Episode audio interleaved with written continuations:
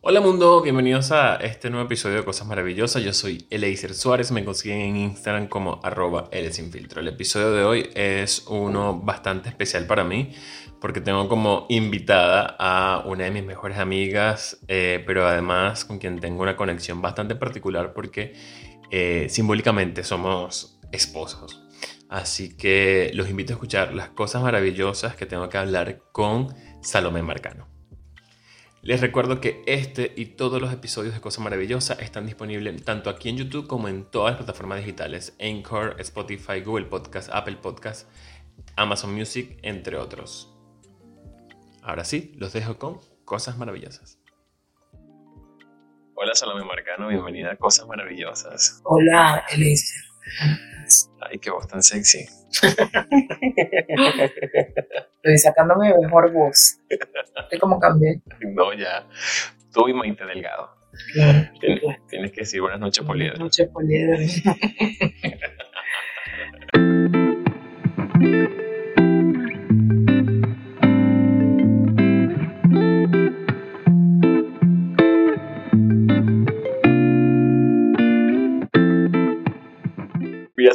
Salomé, tú, y yo tenemos una relación que decimos que somos esposos, ¿no? Y recientemente tú me pasaste eh, una, una publicación de Instagram que dice, antes de casarte, necesitas conversar sobre esto, ¿no? Y obviamente tú y yo no estamos casados legalmente, ni, ni entre nosotros ni fuera de nosotros.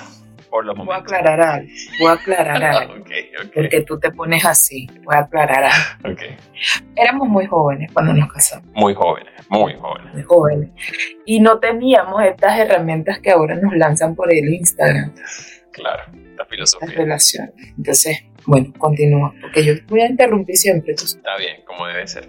Entonces, resulta que nos casamos a muy temprana edad, simbólicamente, y además, sin ser conscientes de eh, lo que significaba esa simbología. O sea, sin, sin esta conciencia que tenemos hoy día de decir que sí, que bueno, que estamos casados para toda la vida, ¿no? Pero, o sea, lo que quise aclarar es que no es legalmente, ni entre nosotros, ni tampoco aparte. O sea, ni tú y yo, tú y yo no estamos casados con ninguna otra persona legalmente. Entonces, cuando Salomé me pasó esto, yo dije, oye, es verdad, más allá de la importancia que le damos a, esta relación que tenemos tú y yo. Lo que es cierto es que es una joda, o sea, todo comenzó como una joda, ¿no? de, dos adolescentes como y Pero la verdad es que cuántas personas no se casan sin antes como ser conscientes de, de la realidad de un matrimonio. Bueno, tú sabes que todo el mundo se casa porque no tiene conciencia de lo que representa eso. Igual que tienen hijos como locos, saben lo complicado y, y, lo necesario para tener un hijo, para casarse o para, o para tener una relación con alguien. Exacto. Entonces, nosotros leímos este, esta publicación que me pasó, ¿no? que dije que, que se llamaba Antes de casarte, necesitas conversar sobre esto. Y dijimos, es verdad, la gente no conversa sobre eso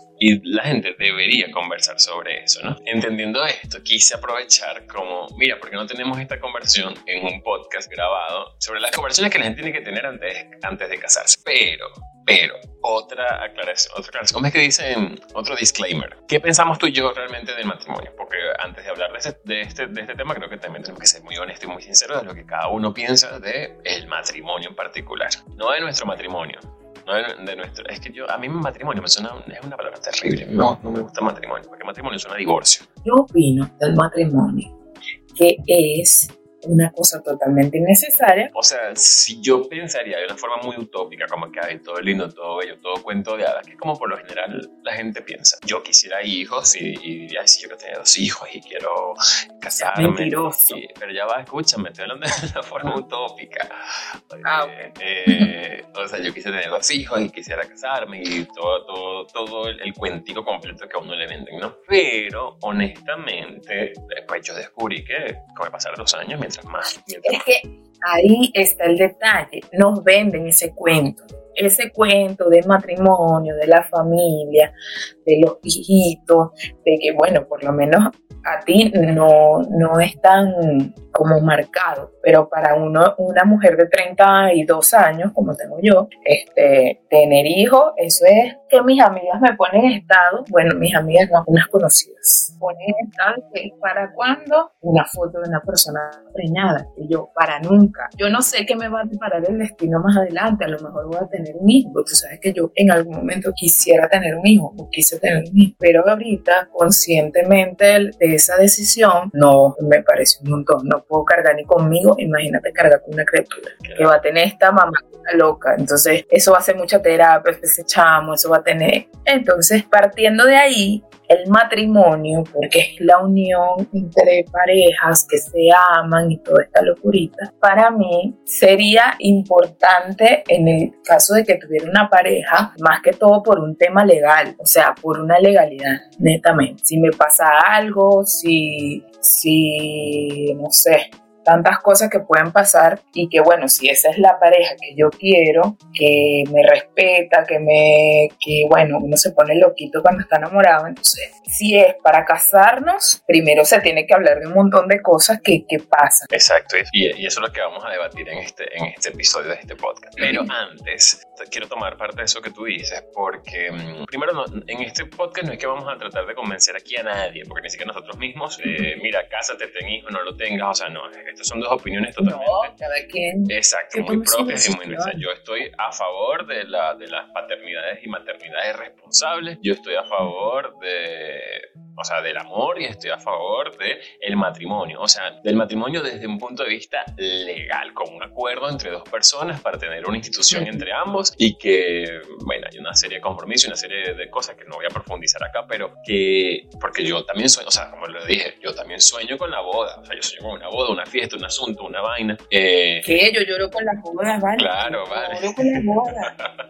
Yo lloro con bodas, yo, que, yo veo, yo veo ahí en una, en una serie, en una novela, en una película, una gente que se casa y yo estoy ahí llorando como una estúpida porque, ajá. Porque a uno le vendieron el cuento y uno también lo cree. O sea, no es que uno, uno no lo cree, uno ajá. lo cree. Solamente que, bueno, en mi caso, yo vengo de padres divorciados, ya yo viví esa experiencia y ya yo entiendo como que, mira, no es necesario. O sea, para la, que la gente sea feliz, no es necesario firmar un papel. El papel es necesario para un montón de cosas legales, que, que, son, bueno, que vienen acompañadas también de una relación, pero ajá. Entonces, aclarado esos puntos, lo que sí es cierto es que si usted va a dar ese paso legal, repito, usted va a llegar y se va a atrever a afirmar que usted está unido legalmente con otra persona por las razones que sea, ya sea desde, desde lo más romántico hasta lo eso típico interés, ¿no? que también es válido.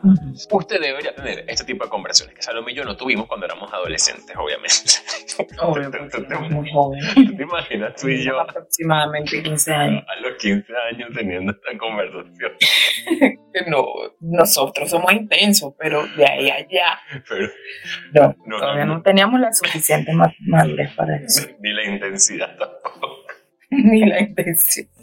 Estábamos, estaba por ahí, estaba intensidad, pero en otro tipo de cosas. Claro, ni los coñazos que después cada uno ha llevado en la vida amorosa de cada quien. Eh, Exactamente. Tú te imaginas que tú y yo, más allá de, de lo nuestro, en, en, nuestras, en estas relaciones que cada uno ha tenido con diferentes personas, donde estuvimos enamorados así como a todo lo que daba, éramos unos inexpertos en la vida, que todavía lo somos, no, pero antes éramos más. Nos hubiésemos atrevido a casarnos con esta gente que ahora tiene esos títulos de ex. En esta eh, yo me quedé, no, yo, yo iba a todas, tú sabes, yo iba a todas.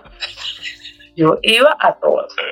No, lo que pasa es que para casarse necesitan dos personas que estén de acuerdo que se quieren casar. En este caso, yo, yo era la que me quería casar. La otra persona no. Entonces, coño, es como complicado. Claro. Vamos a calmarnos. Está difícil. Sabes que a mí me han preguntado muchas veces como, ah, ¿tú quieres tener hijos o te quieres casar? Y yo siempre he dicho como, no, ninguna de las dos. Y me dicen, si tu pareja quiere, bueno, si mi pareja quiere, se, se conversará, ¿me entiendes? Se conversará, se llegará a un acuerdo. Pero antes no nos adelantemos. Lo primero, mira, lo primero que aparece en esta lista es dinero. Es la primera cosa que uno tiene que conversar con la otra persona. Y uno sí. dice, no, y no es que uno sea ambicioso, ni que uno sea interesado, ni nada de esas cosas. Es que si estás firmando un acuerdo legal con otra persona, mira, lo primero que se te va a cruzar por el camino legal es el tema monetario. Te voy a comentar algo. El dinero es tan importante porque si tu matrimonio fracasa, o sea, no estamos diciendo que tu matrimonio va a fracasar, pero si tu matrimonio fracasa y por lo menos estás en Estados Unidos, que me acabo de enterar, que si la otra persona adquirió deudas, deudas monetarias, empezó a raspar esa tarjeta y la dejó 45 mil dólares arriba. Y tú te vas a divorciar de esa persona, esa deuda que tiene esa persona te la van a picar por la mitad. Y tú vas a terminar pagándole el plato al otro que se gastó todos los reales, que no supiste en qué, porque de repente te peleaste y bueno, se volvió la locura me gastó 45 mil dólares y yo me quedo aquí con la deuda tuya. Por eso es importante hablar del dinero. No, y además que, bueno, eso, eso en el caso de Estados Unidos, que todo es un tema legal, todo es un peo, todo es legal. Todo es un peo. O sea, no es que es un peo, es que es un tema legal y nosotros los latinoamericanos no tenemos esos peos legales. no tienen esa conciencia. Pero igual deberían tenerla. Pero, no, pero lo que te iba a decir, yo me voy a llevarlo al plano latinoamericano donde todo es un drama, ¿no? Usted se casa con alguien, se casó, y usted nunca conversó de dinero y cada quien tiene su vaina por su, o sea, por por inercia, o sea, cada quien va viviendo la vida por inercia. Y supongamos, la otra persona fallece por X, no entiendo que su, esposo o esposa o espose se va a morir, ¿no? Pero bueno, es una opción, lo, lo, que uno tiene más seguro Claro, la gente se muere. La gente se muere, exacto. Se murió esa persona, se murió. Ay, no, todo mal porque no estamos Claro. No, bueno, pero está bien, la gente se muere, no, no vamos a morir, es lo más seguro que tenemos.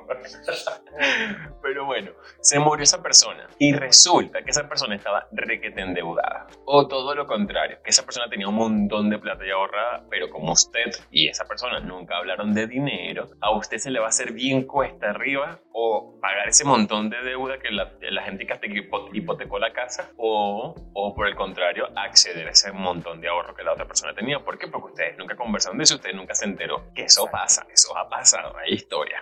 No, y es que es así porque la gente, volvemos otra vez al inicio, no habla del dinero cuando nos casamos, no ponemos estos puntos aquí sobre las IES. Entonces pasa eso, es, ese ejemplo está perfecto. Te moriste y, y dejaste al otro.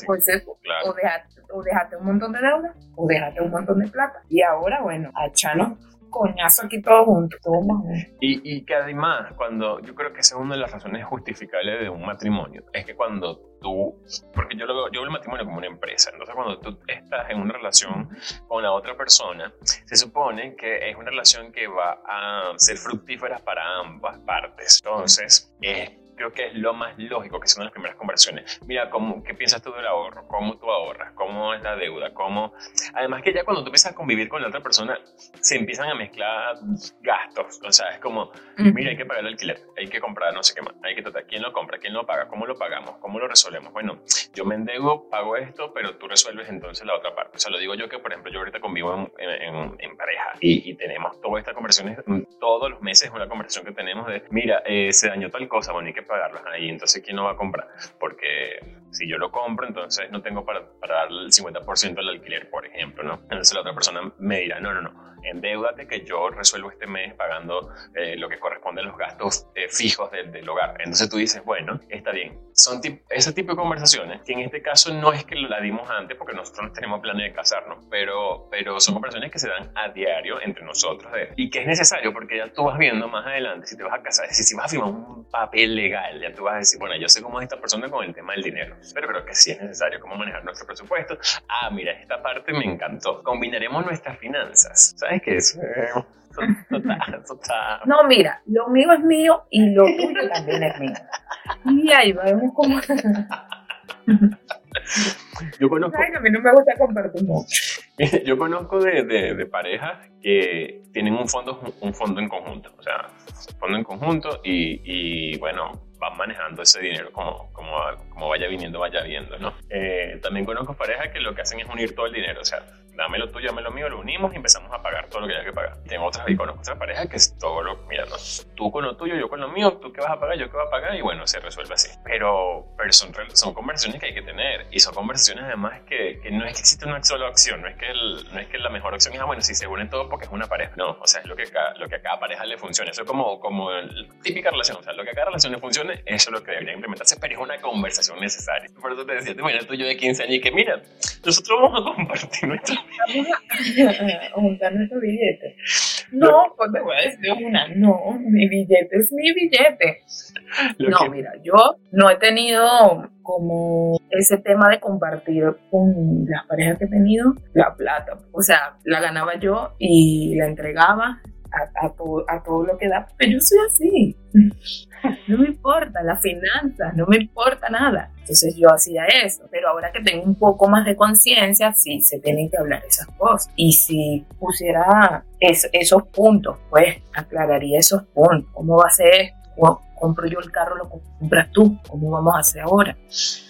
Pero eso es más adelante. No, y, una este, en mis relaciones pasadas nunca he tenido esa, esa conversación y no he compartido como ahora tú lo estás haciendo, que se comparten los gastos. Yo no, yo no he tenido esa O sea, yo, yo tuve dos experiencias de convivencia y mm, esta conversación se dio en ambos momentos, no, no fue una conversación premeditada, fue una conversación que se dio por accidente. Y en ambos momentos fueron momentos de tensión. Y mm, en mi relación anterior era porque yo era el que tenía más poder adquisitivo en ese momento. Y entonces es complicado. Y ahora que es al revés, que mi pareja es el que tiene mejor poder, mejor poder adquisitivo que yo, o sea, estar en, ambos, en ambas posiciones es complicado y tener la conversación es súper complicado porque es como, mira, vamos a sentarnos a tener esta conversación es incómodo. Es incómoda, pero es necesaria. Sobre todo si, si es un proyecto de largo plazo. Siguiente parte de, esta, de estas conversaciones que hay que tener, estos temas que hay que eh, desarrollar antes de casarse. O bueno, antes de juntarse o como usted lo quiera ver. Límites. Difícil, total. Difícil, difícil, difícil. Límites. Complicado. Complicado complicado. Tenemos problemitas con los límites. No, mira, a veces, porque ¿sabes qué pasa? Que las parejas, cuando tú empiezas a convivir tanto con una persona, sobre todo el comienzo, cuando tú empiezas a, relacionarte con una persona, por lo general, si tú no estás claro o clara o clare de, de, hasta dónde tú puedes llegar o hasta dónde tú puedes permitir cosas, esa línea ligera se puede volver de lo más sólida a lo más borrosa posible. Y es súper complicado después decir, mira, no, esto fue hasta aquí, porque ya tuviste puerta abierta. Sí, venga, pasen, entren todos, me salga, no, no, no importa, deja la afuera, eso no tiene Y de repente dice, no, mira, no me gusta la silla afuera, la silla siempre tiene que estar adentro. bueno, mi amor, pero eso hay que tenerlo. No me gusta que se sienten en la cama. no me gusta que llegues sin bañarte y te sientes en la cama. Entiende, entonces esos límites, por eso que es, es interesante decirlo, no se canse tan joven porque usted no siquiera tiene claro su propio límite. No, yo pienso que es importante, si te vas a casar, convivir por lo menos un año. Sí. En un año tú sabes más o menos cómo se comporta la persona, cuáles son sus mañas, sus manías, sus su problemitas sus cositas, tus detalles que puedes aguantar, tus cosas que no puedes aguantar. Aunque al principio uno, ay, que la felicidad y, el amor ese loquito que lo pone a uno loco y acepta todo. Pantaletas en el suelo interiores por aquí, por allá, las medias. Señor que dejó el plato sucio en el cuarto, tiene cuatro días ese plato. Entonces son Pero, y ojo, eso también es válido. Hoy, mira, ayer yo escuchaba un, un post de alguien o, unas historias de alguien y, él y decía como que las relaciones funcionan cuando ambas partes están dispuestas a construirla, ¿no? Como, como bueno, es normal que tú te consigas con, en una relación con una persona que piensa diferente a ti, que actúa diferente a ti, que tiene otras inquietudes diferentes a las tuyas, pero si tú estás dispuesta a tener la paciencia completa y la disciplina y la constancia y todo eso de, bueno, vamos a construirnos mutuamente como pareja, todo esto se puede renegociar siempre, o sea, como que es válido hasta los límites, hasta decir, mira, no, no, no, no, todo estuvo bien hasta cierto punto, pero ya no me parece porque no me gusta, porque soy otra persona, porque descubrí que... Porque es que uno también cambia de, uno tiene que cambiar de opinión, de repente lo que te gustaba al principio ahorita no te, no te agrada y punto, y es así porque somos seres que estamos cambiando día con día. Pero importante es comunicárselo, comunicarlo siempre. Y no en momentos de rabia ni de tristeza, ni de alegría. o sea, yo soy, yo soy muy pasional, yo soy muy pasional, a mí no, me pidas eso. Tú sabes que yo soy muy pasional, a mí no me pidas eso. O sea, pero. No tiene problema. Y yo no, ya va, pero yo no estoy diciendo que yo no. O sea, yo también he comunicado cosas en momentos indebidos. Pero después, o sea, como que lo que sí he aprendido es que, ok, te lo puedo haber dicho en un momento indebido de donde la emoción me ganó, pero después es válido tener la conversación en, de una forma mucho más serena y más tranquila. Como que, mira, vamos a hablar de esta conversación, porque quizás no lo dijimos de manera correcta porque estábamos llevados por las emociones. Pero bueno, límites importantes. Entonces, mira estas preguntas que, que salen aquí en este posteo. Uno, ¿cómo manejaremos las amistades con el sexo opuesto o con el mismo sexo, ¿no? uniendo como a todo el... Porque este, mira, sobre todo en las relaciones heterosexuales, bueno, las homosexuales también, pero en las heterosexuales donde quizás más se siente ese, esa situación de, no, los hombres no son amigos de las mujeres, ¿no? O las mujeres no tienen, exacto, las mujeres no tienen amigos hombres, ¿no? Como que eso, eso no existe, que eso vale. ¿Qué, qué, qué clase de, pensamiento ortodoxo es ese? Machista retrógrado es. No. Porque hay que meter el machismo aquí. Como digo, cada relación es diferente y cada quien se maneja de una forma diferente. Por ejemplo, yo digo como tus amistades, son tus amistades, o sea, las que antes que te conociera, durante que nos conocimos y después que nos dejamos de conocer o como tú quieras, ustedes son sus amistades y yo las respeto porque es que yo te doy un valor y una prioridad bastante grande a mis amistades. O sea, mis amistades se respetan, mis amistades son valiosas y les tocan a mis amistades, ¿por qué no? Eh, y si la otra persona no lo entiende, mira, bueno, eso es una de las cosas que yo aprendí con mis límites. O sea, si la otra persona no lo entiende, esto no va a funcionar porque mis amistades tienen un peso importante en mi vida, en mi vida particular. Conozco gente que, mira, sus amistades son, bueno, son cualquier cosa, pues ya fue. O sea, como que pueden, ahí, bueno. como que pueden prescindir de, y yo no, yo no puedo. yo, no, yo, no, necesito. Yo, yo tampoco, yo, y yo soy muy, muy entregada con mis amigos, entonces he tenido muchos problemas por eso. Porque bueno, la otra persona tiene sus problemitas, y somos unos seres que andamos por ahí con problemitas. era todo complicado, pero sí, o sea, lo que viene más adelante es que obviamente mis amigos no se tocan. Claro, porque eso están ahí haciéndome upa. Entonces no quiero. A la, no, misma, no, a la, a la misma. No, no. Claro, eso son mi barra, mi barra brava. Ellos, tú no me vas a quitar a mí. mi gente que me alienta, no. Mi público. No, pero, pero sabes que también es cierto, y aquí jugando también al abogado del diablo, ¿no? que, que cuando uno está en una relación también los tiempos cambian, ¿no? Y sabes que siempre va a estar ese amigo que te va a decir, ay, lo que pasa es que como tú ahora andas de novio, entonces ya tú no tienes tiempo para uno. Y uno, bueno, sí, es verdad. Bueno, porque sí, también tenemos a unos amigos. Porque esos son amigos tóxicos. Bueno, pero yo aprendí a decir que sí. O sea, yo cuando a mí la gente me lo, antes me lo cuestionaba, yo decía, no, claro que no. Ahora me lo cuestionan y yo digo, bueno, sí, es verdad. O sea, yo tengo una pareja, ¿qué quieres que haga? Tengo que dedicarle tiempo a mi pareja también. Claro. Sí aprovecha este momento que te estoy dando, esta ventana que te estoy abriendo, mi querida amiga. Claro, este... Además, hay que aclarar una cosa. El hecho de que sea mi amiga o mi amigo o lo que sea, no quiere decir que yo me voy a coger a esa persona, porque está la inseguridad de la otra persona. Y eso es lo que pasa. Tu amiguita, oh, deja el fastidio. No me lo cogí antes que tú vinieras.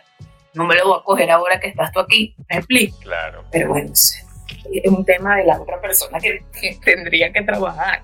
No, y además que, supongamos que este amigo me gusta. Ah, me gusta mi amigo, o sea, o me gustó, o siempre hubo algo, o no sé qué más. Y ya yo estoy en pareja con otra persona. Bueno, señor, si usted está en pareja conmigo, usted debería tener, o sea, debería haber la suficiente confianza como para entender de que, bueno, porque me haya gustado, porque, o sea, porque si yo me cruzo a Ricky Martin en la vida, bueno, no quiere decir que Ricky Martin va a querer coger conmigo, ¿entiendes? O sea, tampoco es así, como a calmarnos, o sea, o sea yo que... Obviamente. Vamos a calmarnos. Ajá, pero hablemos de y si eres amigo de tu ex. ¿Sabes qué? Eso siempre ha sido, eso, eso mira, eso está más peludo que, ser, que tener amistades, o sea, porque es, otro nivel. Que las amistades es normal. Yo soy amigo tuyo y siempre has sido mi amigo y obviamente no pasa nada, eres mi amigo. Pero eres, si eres amigo, o sea, hay gente que es amigo de su ex. Yo soy amigo de mis ex, menos de uno. Soy amiga. Menos de uno. Ahorita tengo problemas con uno. uno eh, hay unos ex Hay unos cuantos que son como difíciles. hay unos cuantos problemitas que no se han solucionado, pero de la mayoría. Que no hay diplomacia todavía. Hay unos conflictos internacionales que resolver más adelante. Un tema de unos pasaportes, unas cosas, un movimiento migratorio.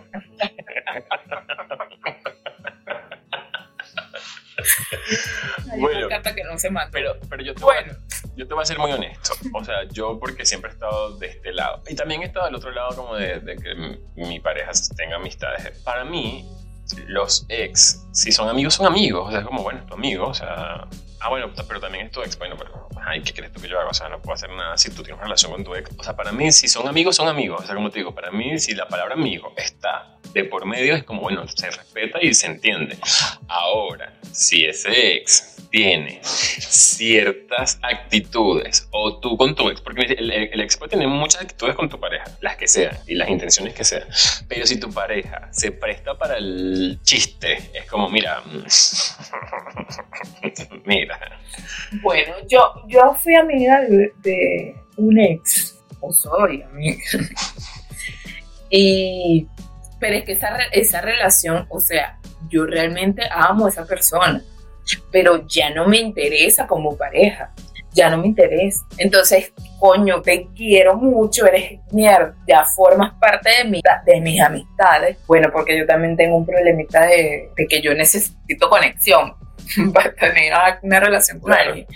Y entonces cuando se acaba la relación, claro, se pasan por muchos procesos, que si te alejaste, que si dejaste de hablar y tal, pero queda como esa relación ahí, ese vínculo sentimental con esa persona, que no necesariamente es de pareja, pero mierda, te quiero mucho y te necesito, o sea, yo necesito agarrar y, mar y mandarte un mensaje de mierda, te quiero, o estás bien, ese tipo de cosas. Yo lo hago con mi ex. Yo, un tema de pasaporte, una cosa, una migración. Pero no, o sea, a veces las parejas no entienden, eh, no entienden. Es muy difícil. Y hay, hay que sentarse a explicarlo porque bueno, una vez más, hay que tener este tipo de conversaciones previo a, algún matrimonio. Porque te imaginas que tú tengas una relación maravillosa, fabulosa, y te casaste, y después te casaste, aparece un ex que resulta que son amigos y roble pedo después de casado y que bueno, divorcio. No, miramos acá. Claro, no tiene sentido. No, esta, yo, por ejemplo, yo, yo siempre se lo he dicho a mi pareja actual y yo le he dicho, mira, mis ex, en su mayoría, yo he terminado en buenos términos con esas personas y te mantengo relación porque es que yo, si me involucré emocionalmente con esa persona, es porque esa persona me parece que tiene valores que, que van de la mano con los míos y porque nuestra relación no haya funcionado no quiere decir que esa persona es una maldita persona, o sea, me parece que sigue siendo una muy buena persona. Es más, yo tengo relaciones con mis ex y tengo relaciones con sus actuales parejas. tengo relaciones y relaciones me refiero a relaciones de amistad, ojo, por ahí no, no vayan a, dejar el término relación tan genérico, ¿no? Eh, sí, porque la gente va, ay, no, el poliamor, no, no. no. Y tengo eh, relaciones también incluso hasta, o sea, llegué a tener eh, amistades hasta incluso con los ex de mis parejas, de mis exparejas. O sea, es como, sí, o sea, no pasa nada. O sea, ¿cuál es el problema? O sea, no, no hay rollo. O sea, al final son relaciones humanas. O sea, te conozco, me caíste bien, hubo buena, buena, buena, buena química, buena conexión desde el punto de vista de amistad, perfecto. Y yo siempre he dicho eso y lo he hablado con todas mis parejas, incluso mis, mis parejas anteriores también tenían sus ex y yo, bueno, perfecto, son tus, son, tus, son tus amigos y no tengo ningún rollo, o sea, siempre y cuando yo no vea nada extraño ni nada diferente, todo va a estar bien. Eh, hay excepciones, obviamente, porque, y, y las excepciones no son porque porque, mira, porque me lo imponen, sino son porque, bueno, terminamos en malos términos y ya fue. Porque, y es porque yo no quería tener relaciones diplomáticas con nadie. O sea, como que, no, mira, esa relación se acabó, eso terminó en la guerra y, bueno, hubo muchos muertos de por medio. yo estoy en la guerra todavía. Mira, antes, antes, de continuar. Tengo una parte que reclamar. tengo un terreno por ahí que tengo que. un terreno que hay que hablar. Mira, ¿cómo vamos a manejar nuestras discusiones? Hablando, hablando siempre. Mira, yo, yo tengo una, una, como una filosofía que es las discusiones en privado. O sea, para mí ah, es súper importante. O sea, discusiones en privado. Puede haber cierto roce y puede haber cierto momento de tensión y puede haber un par de cositas que te voy a decir, mira, tal cosa, tal cosa, pero en privado. A mí ese showcito, esa cosa, eso que todo el mundo se entere de, no, eso conmigo no va. Y yo me puedo estar muriendo de la rabia, pero yo he aprendido a actuar. O sea, actuar a decir.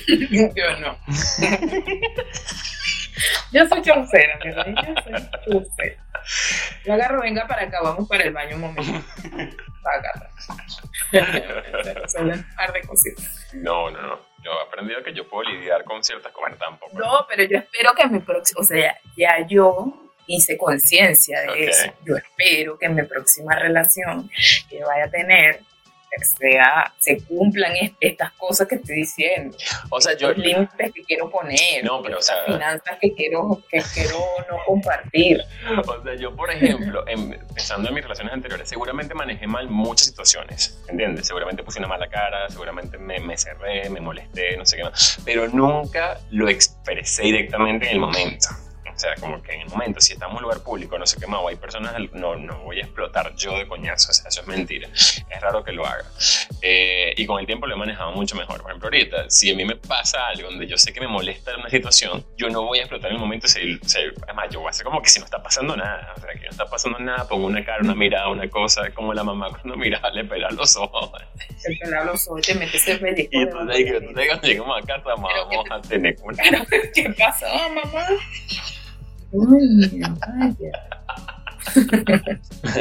Y otra cosa que he tratado también de, aprender, y no estoy diciendo que lo cumpla siempre y lo ponga en práctica para nada, pero es como de tener, tratar de tener estas conversaciones cuando no estoy molesto. O sea, cuando no estoy molesto. Cuando estoy molesto, deja que se me pase la rabia, porque, porque uno dice cosas que no debería.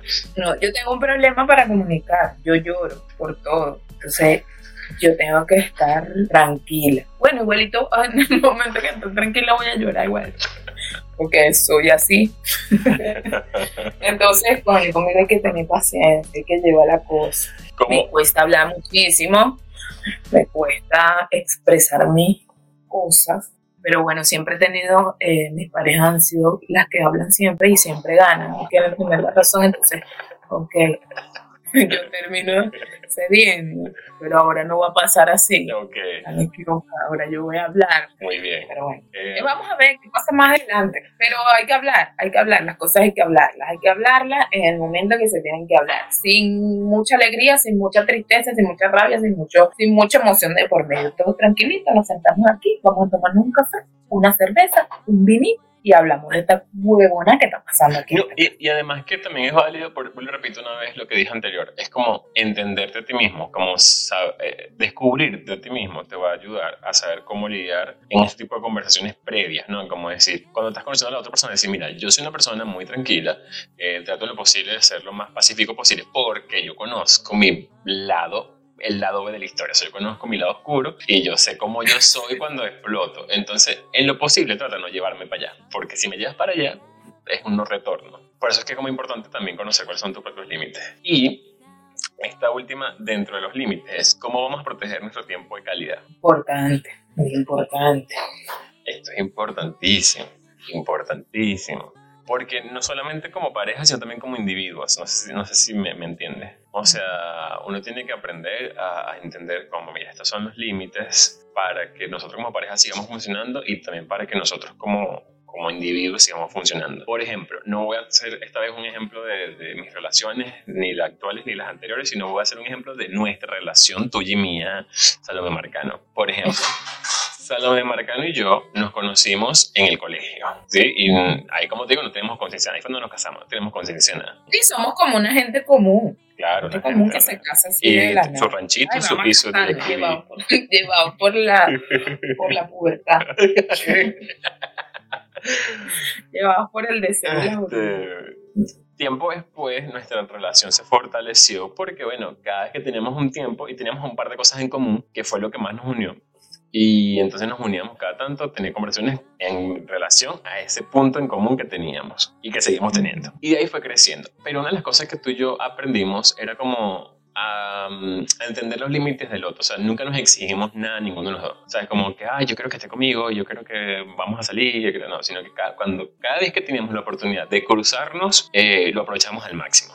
¿No? Y era como nuestro, nuestra dinámica. Así. Como unos amantes. Sí, nosotros, sí, nuestra relación ha sido maravillosa, ha sido hormonal pero maravillosa. ha pasado del, del hormonal a lo, a lo filosófico intenso.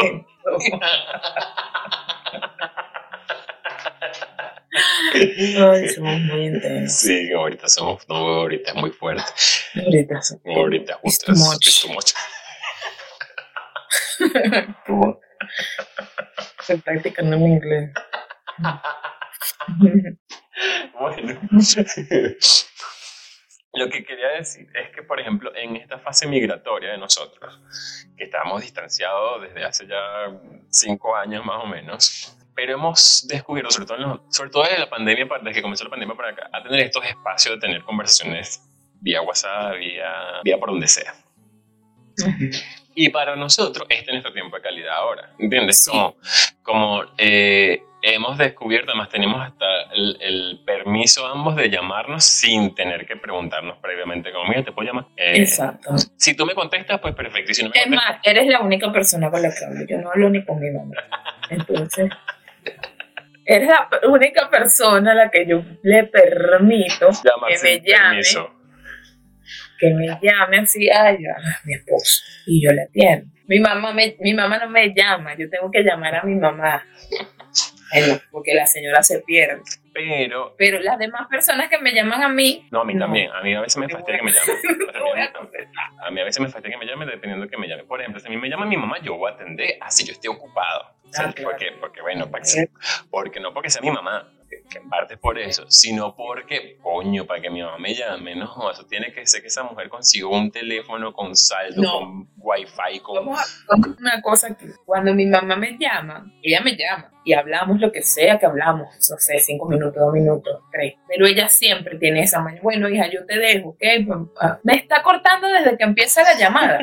No te voy a molestar, sí, porque ya sabes que no me llamen, a mí no me gusta que me llamen.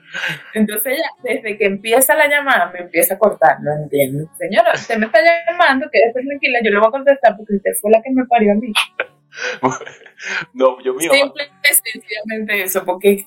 Yo, yo mi mamá, porque yo sé el, el, esfuerzo que amerita que me llame. Entonces yo, coño, si mi mamá me está llamando es por algo, bueno, no, porque además hizo un esfuerzo, solamente por algo, porque hizo un esfuerzo para llamarme. Claro. Entonces yo le atiendo a mi mamá cuando me llame. Pero hay ciertas personas que a mí me fastidian, sobre todo esos días, yo tengo unos días como de detox, que digo, no quiero teléfono en mi mano, quiero dormir, quiero ver televisión, quiero hacer lo que sea, pero no quiero tener el teléfono en la mano. Entonces, esos días de detox que me llamen, no me estés llamando, vale, no estoy. Ahora, lo que quería decir con esto es que a pesar de que tú tenemos estos espacios eh, que hemos usado para, para, para mantener ese tiempo de calidad, es que hemos mantenido el contrato tácito de no exigirnos. Es decir, ambos tenemos el permiso de llamarnos cuando nos dé la gana y atender y bueno, ya fue. Pero también tenemos la, la conciencia de que si no me atiendes no pasa nada. Bueno, yo sí te forma tu. Bueno, pero me lo forma, pero, pero, pero es decir, pero, pero, pero me entiendes, o sea, cuando, tú, cuando me formas mi peo. No, tú me tienes que dar una razón, por, tú me tienes que explicar por qué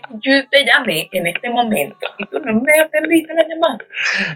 Tú me tienes que dar esa razón, porque tú no me vas a dejar así en el aire. claro.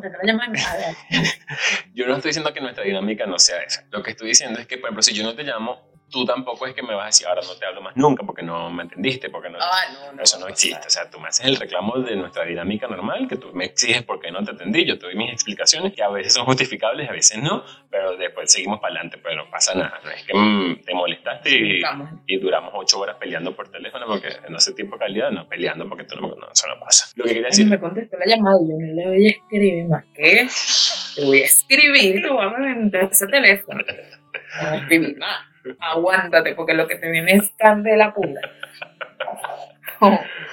Ya, esto es lo, todo lo que tiene que ver con dinero y límites. Ahora, siguiendo con este orden de este post de antes de casarte, necesitas conversar sobre familia política. Aquí se pone turbio. Si dinero y límites era difícil, familia política es turbio. Turbio, porque empezando por la suegra. Porque las, las, suegras no quieren. Las suegras, no lo quieren a uno, ni uno quiere bueno, pues sí, no se sabe. Vamos a tener una relación política aquí. Yo tengo que decir honestamente, mi mamá es una de las mejores suegras que yo conozco. Y no porque sea mi mamá, sino porque, o sea, nosotros, sobre todo mis hermanas, que tuvieron más relaciones que yo, obviamente, porque me llevan 10 años de, diferencia. Y, este, y yo desde niño vi como mi mamá siempre fue con, con sus yernos. Y era una cosa como que llegó a un punto, te decía, mamá, ¿tú a favor de quién estás? de tu hija o de tu o del novio de tu hija. O sea, tú no puedes andar así por la vida, mamá. Y no es que mi mamá sea una mala madre, o sea, todo lo contrario, una excelente madre, pero sí sé que es muy buena suegra. Mi mamá es tan buena suegra que aquí voy a dar un dato privado. Mi mamá es tan buena suegra que una vez una de mis hermanas rompió con uno de, su, de sus parejas así estable y esta persona llama a mi mamá y le dijo, coño, soy granito que hable con usted, por, necesito hablar con usted porque si esta relación se acaba, yo los voy a perder como a todos ustedes. Es más, otro dato aquí que no tiene nada que ver, pero que lo voy a soltar también. Mi ex, en una, una de las veces que terminamos, porque nosotros, bueno, tóxicos, en fin, una vez que terminamos, uno de los argumentos que usó que me convenció para volver fue que me dijo, es que yo no solamente te pierdo a ti, es que estoy perdiendo a toda tu familia. Y tú dices, marico, qué importante es tener una familia política buena, o sea, buena. Y yo lo voy a decir actualmente, mi suegra, excelente suegra. Una suegra excelente, no lo estoy diciendo por nada, pero que es verdad, una suegra excelente, porque eso no se mete en nada, eso no nada, y cuando me ve me abraza. Suegras no se meten. Las suegras no se tienen que, no se metan, no se metan. No se meta aquí. Vamos a visitar el domingo, vamos a hacer una parrilla, ya nos vamos a tomar una cerveza y seguimos con nuestra vida. Claro, no se meta. Si nosotros nos matamos, nos matamos. Es, es, bueno tener una buena relación con la familia de tu pareja. Es, no es bueno, es importante.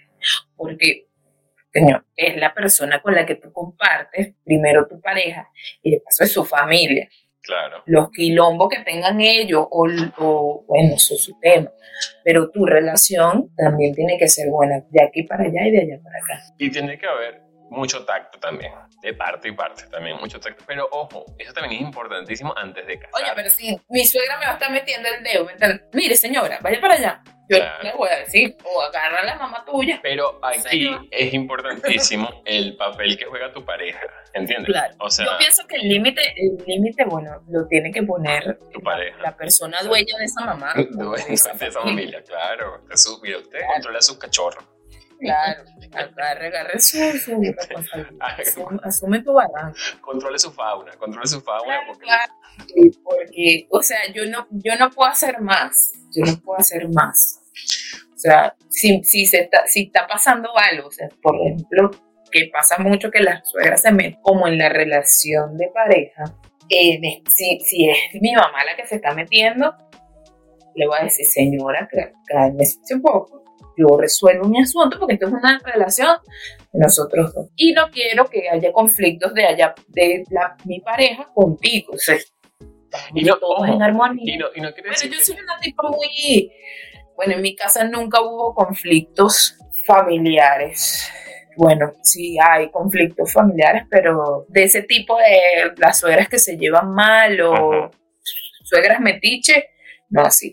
Se habla, se, se dice su cosita por debajo de la mesa. Un domingo hace una sopa, se dice un par de cosas, pero nadie se mete en Entre jojoto y jojoto, bueno, iba un... Y eso, bueno, esa, ¿quién soy yo para jugar? Se, queda, eso se tira hacia el aire y quién soy yo, y remata con quién soy yo para jugar, y se acabó el tema. Mira, mi mamá. Pero no, no, no, he, no, he tenido la experiencia ni con tampoco ninguno de mis amigos que han tenido pareja ni nada o sea, para decirte, bueno, tiene esta persona, no, no, nunca he visto un conflicto. No, mira, mi mamá, mi mamá, como te digo, mi mamá adopta a sus yernas, ¿no? Ella, a sus yernas, porque mi, mi, hermanito tiene novia también. Este, ella los adopta como que si fuesen hijos de ella. Y a veces, a veces, ha intentado meterse más de lo necesario, pero no meterse como en, el, en plan de, de generar un conflicto, sino más bien todo lo contrario, como de de, llegar a una conciliación. ¿no? Ahí es cuando más, más se mete, como de conciliar a, a, nosotros con nuestra pareja. Mi mamá Corazón, doctora Corazón, ¿no? Se tira ella. Y en, ahí cuando hay, ¿Quién tiene las razas? Sí, cuando mi mamá se ha lanzado para allá y a veces está demasiado intensa, nosotros mismos le hemos frenado, como que mira mamá, ya, basta, basta, no te metas más ahí porque ya fue, somos independientes y nosotros nos vamos a equivocar y, y déjanos que nos equivoquemos. Lo que yo sí iba a decir es que está bien, de vez en cuando seguramente las familias políticas se van a meter un poco en, en, en, los propios conflictos de la pareja. Pero yo soy de los partidarios de que siempre se haga desde el respeto, desde el amor y desde precisamente la conciliación. Yo digo, está bien, que está bien, está bien tu opinión. O sea, tu opinión está bien hasta ese punto. Pero si es un peo de un conflicto de género, no, mira, eso aquí no va a ser. Vamos a calmarnos. Echa para allá. Tú por tu lado, yo por el mío, que yo en tu, en tu peo no me meto. Ahora, importante. ¿sabes? Mira, otra cosa que estaba pensando yo como buen latinoamericano, venezolano, de Aragua, ya. Importante saber la, la familia política en la que te estás metiendo. Porque si esa gente es que si de un tren de Aragua, no saben. O unos enchufados. ¿Qué es peor? Que sea el tren de Aragua que sea enchufado. Es básicamente la Lo misma mierda. Peinada para otro lado. La misma del Coño, pero es importante saber, es importante saber el prontuario, es importante saber hacer una constelación familiar. vaya, vaya para allá. A este, este punto, nosotros que somos, emigramos, nosotros los venezolanitos, que ¿tienes algún compromiso económico con tu familia? Sí. Mira que esto se une con el primero, con el tema del dinero. Aquí es, mira, si la persona... Y esto es muy heavy, esto es bueno, todos estos temas son heavy, pero, pero eso de tener compromisos económico con tu familia es, que si tú tienes compromiso económico con tu familia, por las razones que sean, porque puede que sea como por nuestro motivo que somos emigrantes a Venezuela, hashtag Venezuela. Eh, pero también yo conozco gente que no es porque, porque tenga ningún compromiso por, por, el tema migratorio, sino porque, bueno, porque siempre fue como la persona que proveían en la casa, en su casa, en su familia. Y como que eso sigue, sigue estando ahí. O sea, es como algo, un, un punto conector que todavía tiene con su familia. O sea, si tú no lo entiendes como pareja y si esa conversación no se estuvo, no se tuvo previo, previo al matrimonio, yo creo que, que sí. Va a haber problemas. Va a haber problemas. y, y eso se tiene que hablar primero como si quieres tener Claro, por ejemplo, para mí eso es un no negociable. Que, que, mi pareja no entienda que yo tengo un compromiso económico con mi familia, pero además un compromiso que yo quise tener y que yo quiero tener. O sea, no es que yo estoy obligado, es que yo lo quiero tener. Bueno, es un no negociable, para mí no es un, es un no, mira, de una caravana, vale, tú tienes que entenderlo. Yo tengo que hablar eso conmigo misma, porque yo... yo la pierdo. Yo sé que yo tengo ese compromiso no negociable, pero la que hace problemas soy Ay, me gasto el dinero y entonces, ah, después, ajá, ya Yo, no, y no tengo que me defienda, ni que me sustente, ni que me diga, mira, toma un billetico para que te le mandes a tu mamá. Soy yo la culpable de toda mi desgracia. A partir de ahora, mira, estos que vienen aquí, más difícil cada vez más profundo. Hijos, hijos, hijos, necesaria esta conversación. Necesaria. Esto sí es una conversación necesaria. O sea, si usted no tiene esta conversación ante un matrimonio, usted fracasó como persona dentro de un matrimonio. La gente no tiene esta conversación. Y la gente debería tenerla. O sea, yo creo que este la, porque todas las, que ya dijimos se pueden tener incluso durante el matrimonio. Ya fue, bueno, no lo tuvimos antes, vamos a tenerla ahora. O sea, como lo del dinero, lo de los límites, lo de eh, la familia. Eh, pero esta conversación, coño, coño, esta es una conversación incluso que ha, destruido matrimonio. O sea, sentarse cuando ya quisieron sentarse a tener la conversación y, verga, está jodido. O sea, usted, que, usted tiene que saber si usted tiene que tener hijos o no. O sea, no puede, no, no puede. Tiene que saber en primera instancia antes de firmar ese papel. Claro, mira, yo recuerdo una amiga que tenía, ella madre soltera, tuvo una bebé a muy temprana edad y después empezó a salir con una persona un poco mayor que ella. Y esta persona no tenía hijos. Y recién saliendo, fue una, fue una conversación que se dio entre nosotros como amigos. Yo le dije, ¿y si esta persona quiere tener hijos? Y me dijo, no, pero yo no quiero tener más hijos. Y le digo, ah, pero y... O sea, yo creo que eso es algo que tienen que evaluar, le dije yo, o sea, porque si ustedes empiezan a salir en plan de tener una relación de verdad, y esa persona que ya tú y yo sabemos que es una persona realizada, profesional, no sé qué, más, mayor, ya en una edad donde seguramente va a querer tener un hijo, no se lo vas a dar porque tú no quieres. O sea, no estoy diciendo que esté mal que tú no quieras tenerlo. Lo que estoy diciendo es que va a generar un conflicto. Claro. Y, como te digo, la gente se guía por las hormonas, no piensa en ese tipo de cosas. Yo digo, no, mira, eso es una conversión que hay que tener. Y una vez más, que usted tiene que tener claro. O sea, por ejemplo, yo tengo claro, yo no quiero tener hijos. No quiero tener hijos. Porque yo tengo paciencia. Yo no, yo no lo tengo muy claro, pero... pero ahorita precisamente no quiero tener hijos. Bueno, pero, en tu, pero en, tu, en tu caso tú lo tú lo tienes como, ¿cómo se llama esto? Condicionado. Es decir, en este momento tú no quieres, pero a lo mejor tú sí quieres, pues, pero en este momento no.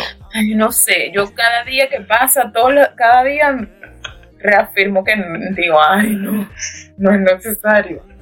Todos los días, todos los días hay un indicio, una cosita que me dice a mí, no, no vayas para allá pero tú has tenido tu acercamiento a la maternidad. Claro, claro. Y no te ha ido mal. Yo soy buena madre. Eso es lo que te estaba diciendo. No, yo soy terrible. Yo soy, yo soy amor de madre, yo soy amor de madre. O sea, yo soy niño de ratito. Y no porque lo diga yo. No, es que yo te he visto. Yo te la he visto, gente que me ha visto desempeñar el papel. Yo te he visto cuando hace terreno.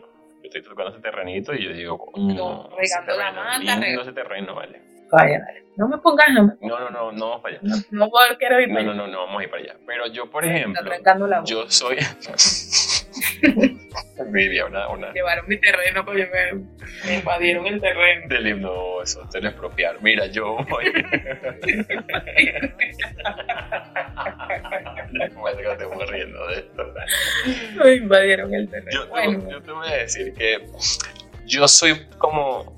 A mí los niños de ratito, o sea, yo le puedo dedicar un montón de energía a los bebés, a los niños, o sea, me parece como súper cool, eh, pero de ratos, de ratitos. Llega un punto donde digo, no, mira, no, no, no, ¿entiendes? No. Y lo digo no solamente, o sea, digo por, mis sobrinos, por mis hijadas, por, mi, por los hijos de mis amigas, por el sobrino de mi pareja, o sea, cuando pasamos tiempo con ellos, o sea, vamos a dedicarle el tiempo que sea, porque bueno, son niños, está bien. Pero ya después yo digo, pues yo no me imagino esto 24/7, o sea, yo no me lo imagino, o sea, yo digo, no me lo imagino. Y entonces, es y mis parejas estables han querido tener hijos. Y, y sido una conversación que hemos tenido. Y cuando a mí me lo han preguntado personas fuera de la relación, por eso digo, yo lo tengo siempre muy claro. Y me han dicho, ajá, y si tu pareja quiere tener hijos, bueno, que los tenga. Porque además, yo tengo la suerte de que las parejas eh, homosexuales no vamos a tener un hijo entre ambos. O sea, ¿entiendes? Eso te- se tiene que planificar porque sí. Claro, y entonces yo siempre he dicho como, bueno, yo no quiero tener hijos, pero si mi pareja lo quiere tener, bueno, ahí habrá que hacer todo un proceso mediante el cual, y al final del día van a ser sus hijos, ¿entiendes? Y me dice, bueno, pero tú no, no te vas a involucrar. Por supuesto que voy a estar involucrado, o sea, porque si supone que somos una pareja y que eh, esta persona es mi pareja y para esta persona esto es importante y es un punto con el cual se puede sentir realizado, eh, yo lo voy a apoyar, o sea, yo lo voy a apoyar y voy a estar ahí, así como estuve con mis hermanas, por ejemplo, o sea, mis sobrinas en parte se crearon en mi casa, ¿no? O mi hermano menor, mi hermano menor me lleva 10 años y todos fuimos parte de su crianza, pero al final no es mi hijo, es el hijo de mi mamá, al final no son mis hijas, son las hijas de mi Eso, hermana. mira, eso es divino. Eso es divino cuando tú le puedes entregar a ese muchacho a su Ya mamá. fue. Porque. Y esto es importante, por eso te digo, esto es importante hablarlo y yo lo he hablado con, con mis parejas antes de un matrimonio. O sea, es importante decirle, mira, son tus hijos, no son los míos y yo los voy a amar seguramente les voy a querer y, y si el día de mañana se acaba esta relación, pues me va a doler también seguramente. Pero al final son tus hijos, o sea, ya está. que a la hora- ¿Sabes qué me costó mucho a mí? Porque me involucré demasiado con Sofía. Tú sabes que yo Con la niña así, con la que tú cuidabas. separarme de Sofía es un dolor de, de Sí, yo me acuerdo, me acuerdo. llorando todos los días. Era como esa sensación de, bueno, No, no, vamos para allá. No, para allá. Pero bueno, importante preguntarse en una relación de pareja antes del matrimonio. ¿Quieren, quieren y, y pueden tener hijos? Eso también. Porque eso es otra, no solamente que quieran, sino que puedan. Porque antes, exacto. antes, esa era una de las cosas que yo ponía de excusa cuando me preguntaban si quería tener hijos. Yo decía, sí, sí quiero tener hijos, pero cuando yo pueda. Y cuando yo pueda significa que cuando tenga la casa, cuando tenga el carro, cuando tenga el trabajo, cuando tenga la estabilidad, cuando tenga la salud, cuando tenga, cuando tenga la pareja, cuando tenga... O sea, le mandaba un montón de cosas y de excusas para no tenerlos, básicamente. Pero hay mucha gente que no se hace esa pregunta, no solamente si lo quiere, sino que si los puede tener. Como, tú estás teniendo a la gente... Bueno, la mayoría de la gente quiere tener hijos y, Y no sabe si puede. No puede. No, y no puede. Después se, se montan ese muchacho encima y entonces, ay, la aparición. Y entonces amargado. y entonces creándole amarga- issues. pegándole. Sí. ¿Dónde yo voy, mi rey? Bueno, otra pregunta. los, los niños te cargan de mucha energía. Tienen mucha No, no, no, y es que no, mira. No, uno tiene que estar preparado, pero prepara. No. No. Por eso te digo que cada día que pasa, cada día que pasa de mi vida, eh, eh, me voy convenciendo más de que no quiero tener hijos. Yo sé, ay, son una bendición, lo que tú quieras, tía, pero, Tía Magali. tía Magali, no, gracias. Porque tú te vas a morir en cualquier momento y no me vas a cuidar mucho. Si yo quiero salir a rumbear, no, me, no vas a estar aquí cuidando. Entonces, bueno, no quiero. ¿Cuánto tiempo esperaremos en caso que quieran tener? Porque sabes que esa es otra pregunta. A veces, y esto también conozco de parejas que, que es- están casados y no sé qué más, y tienen planes increíbles como pareja y como individuos, y entonces se han dicho, se han tocado como que, bueno, si queremos tener hijos, pero ¿cuándo? Ah, bueno, no, cuando yo termine mi carrera o cuando yo termine no sé qué más, o cuando tengamos la casa, o sea, como que todo eso es importante pensarlo porque porque entonces después cuando el otro está apretando ahí como que, bueno, ay, mira, y, y entonces yo quiero tener mi hijo. Bueno, pero yo te dije que Ya espera. tienes la casa y ahora. claro. ¿A qué tipo de colegio queremos que asistan? Uh, bueno, bueno, maestro, más, pero es que sí es necesario, ¿vale? Es necesario preguntárselo antes de, antes de tenerlo, antes de tenerlo. Porque... Mira, yo tengo una paternidad compartida con, con mi, mi amiga Stephanie que no ha tenido hijos. Ok. Pero ya nosotros tenemos la planificación familiar. Oh, o sea, ustedes ya lo hablaron antes. Está bien. Porque yo, sí, yo me, me involucro, me involucro, me involucro. Entonces, en estos días estamos hablando. No, yo random, tú sabes que yo soy así, y le mando, y le digo, no se te ocurra parir en Perú. Espérate que yo te traiga para acá o te vayas para Canadá. Porque yo no quiero que mi hijo, mi sobrino o lo que tú quieras que sea ese carajito para mí esté criado en una escuela de esa. Así que, por favor. Entonces me dijo, ok, te amo, está bien. Ya tienes todo planificado, ya tengo todo planificado. Entonces, tiene que cumplirme ese deseo, ese sueño de que los niñitos vayan con su, con su autobús amarillo para la escuela. Yo quiero. Ok, Hablar. muy bien.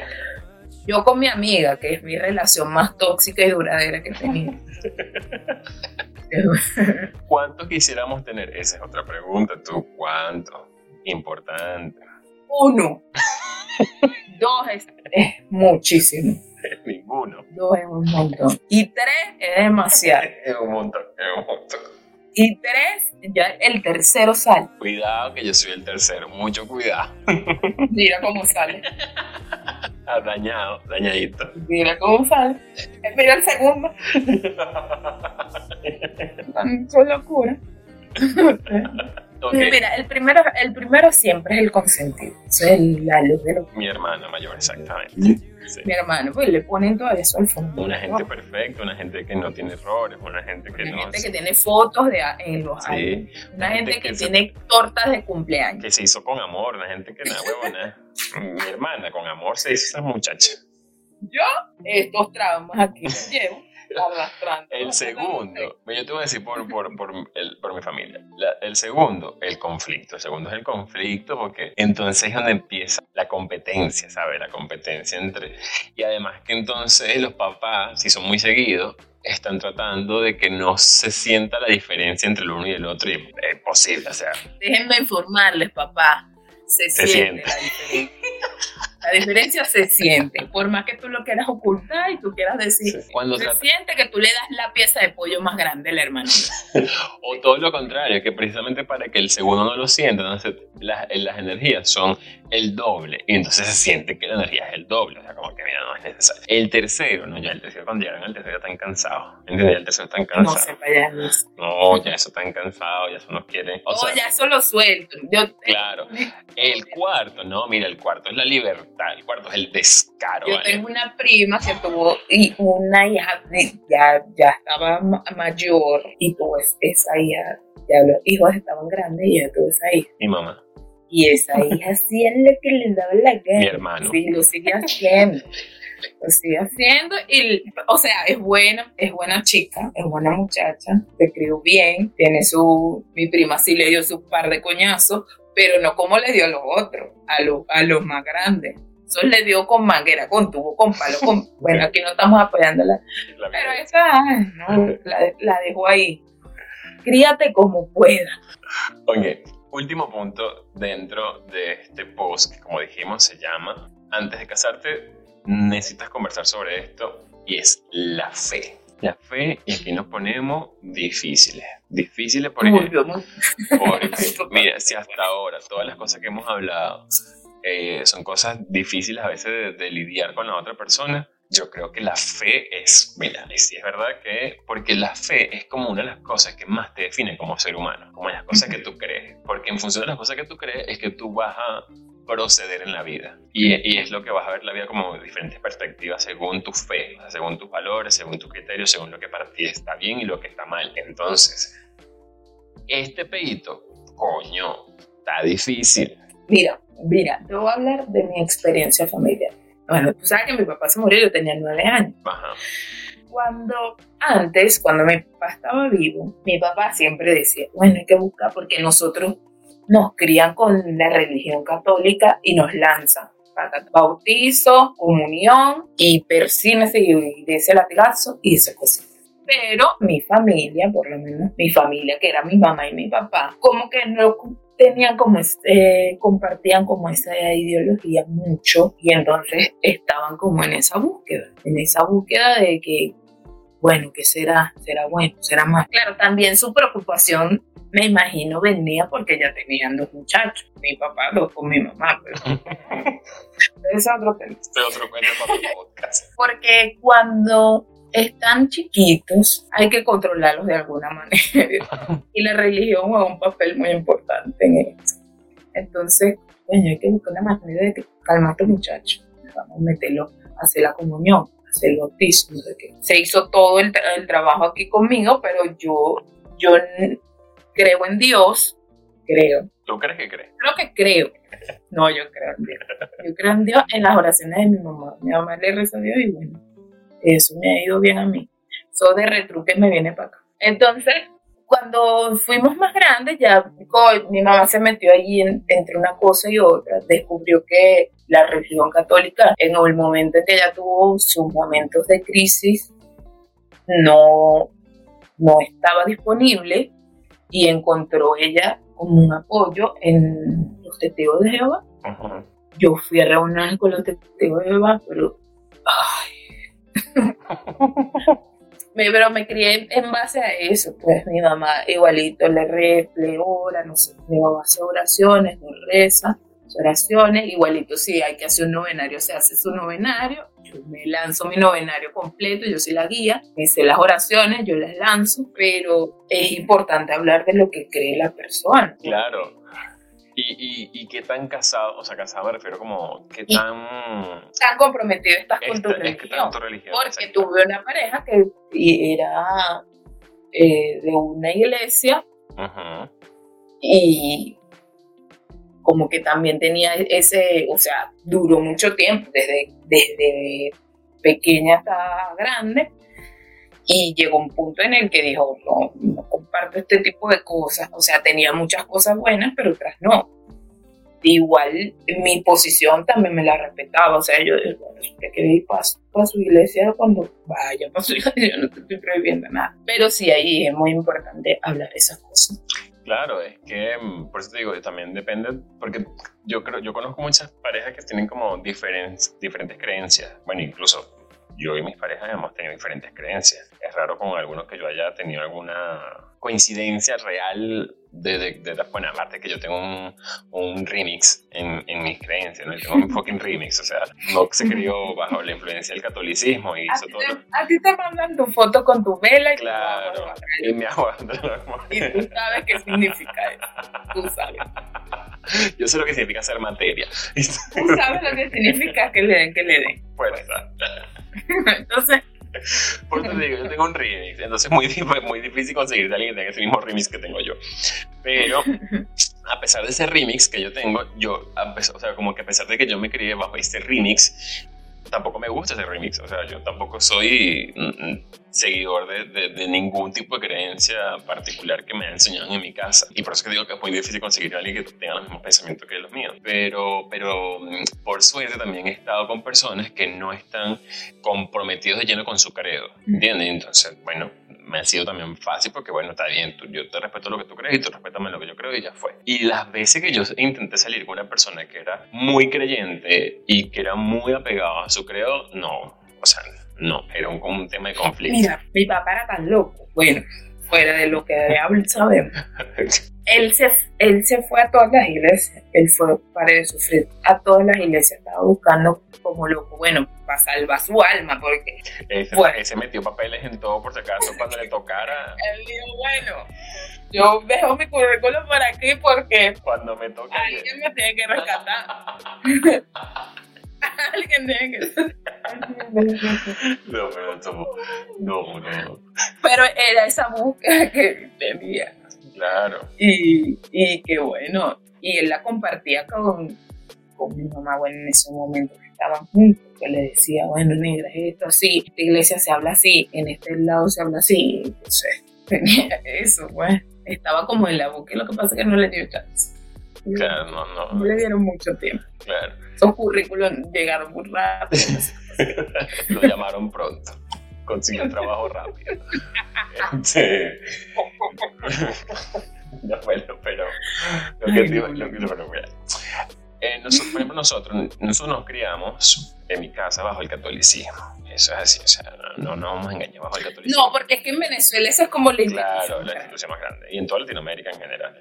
Mi mamá viene de una familia que, si bien bajo los parámetros sociales del catolicismo, era muy creyente del espiritismo, ¿no? Pero mientras, eh, conviví- mientras hubo la convivencia con mi papá y mi mamá, eh, mientras el matrimonio funcionó, eh, o era funcional, nosotros, bajo el catolicismo, por supuesto, bautismo, no sé qué vaina, y todo lo, que había dentro de la casa era que sea un santico católico, todas esas cosas. Después de la separación de mi papá, un miembro de nuestra familia materna nos involucró mucho más en el tema de la santería. Y mi papá fue uno de los, o sea, fue como uno de los conflictos que tuvo con mi mamá durante la separación, era eso, que él decía que como, o sea, cómo no, se atrevieron a meternos nosotros en la santería, ¿no?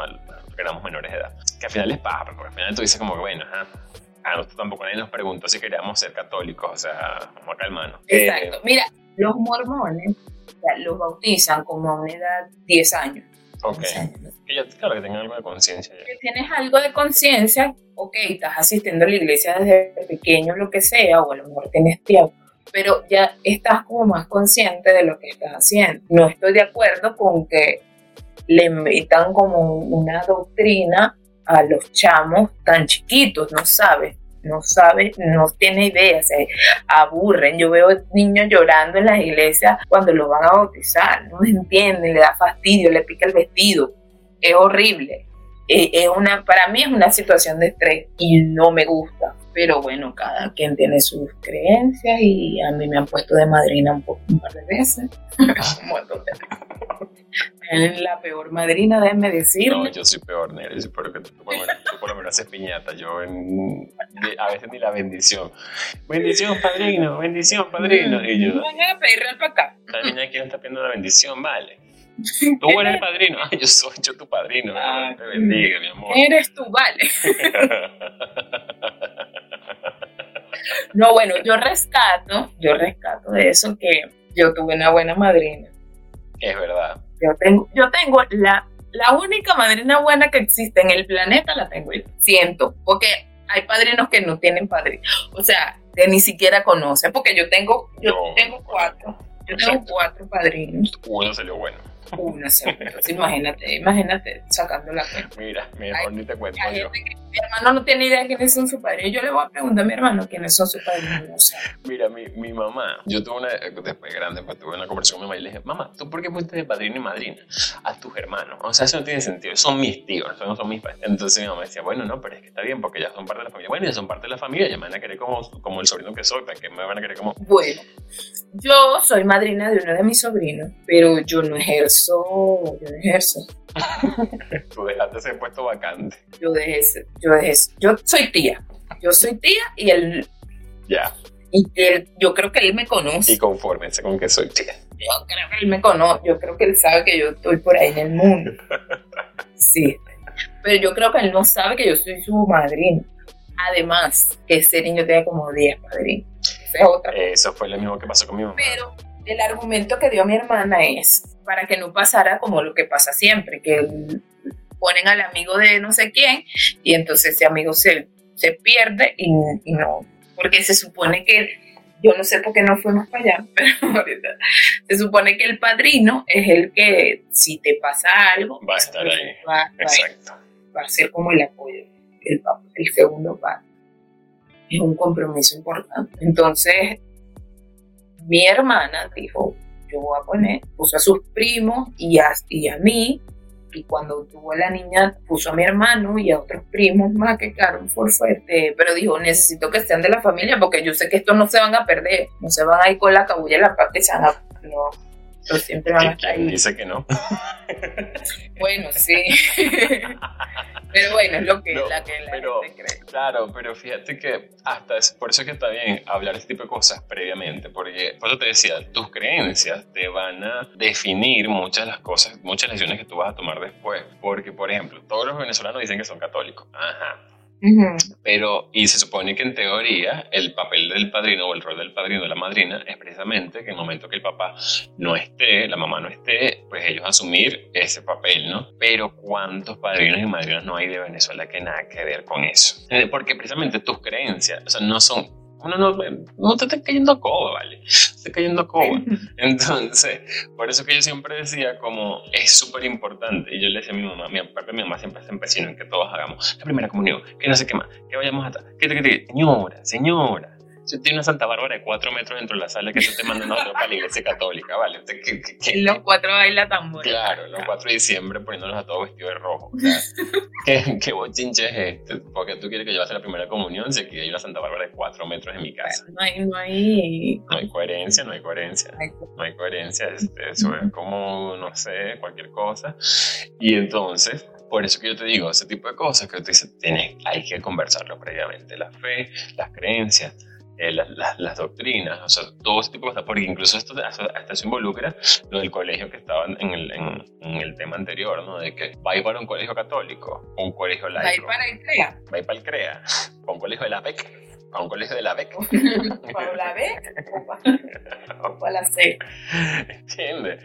Tú dices, coño, está difícil, está difícil porque todo ese tipo de cosas influyen todo es importante, todos estos puntos que hemos tocado son importantes. Hay que hablar, hay que hablar mucho en las relaciones. No solamente si te vas a casar, tienes que hablar en tu relación de amistad, en tu relación de familia, en todas tus relaciones humanas hay que comunicarse y comunicarse las cosas que uno siente y que pueda permitir que no de la otra persona para crear relaciones sanas. Dicho esto, esto fue una conversación de cosas maravillosas. Una cosa maravillosa que hablamos a la A lo mejor teníamos eh, meses intentando, se dio esta oportunidad, fue un tema que ella fue, lo logramos, fue un tema que ella compartió conmigo, un post que compartió y yo dije, oye, si tú y yo somos esposos, porque tú y yo nunca tuvimos esta conversación. Bueno, aquí la tuvimos, no de la manera correcta, pero, pero a nuestra manera, nuestra forma como, como mejor nos sale. Como nuestra relación. Como nuestra relación, Como es nuestra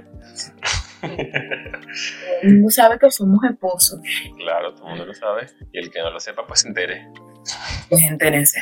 Él es mi esposo desde los 16 años, o 15. O 14.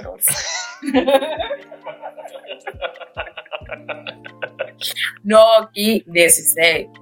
15 creo. Yo, no, yo, no sé, yo no sé qué edad tenía yo cuando me casé no, 16, 16. Yo era tan inconsciente que no sé qué edad tenía cuando me casé contigo. 16, éramos demasiado puros. Sí, no, de eso no me queda duda. eso es lo único que me, me sí, queda. Seguimos y seguimos. Ay, te amo horrible. No te amo más.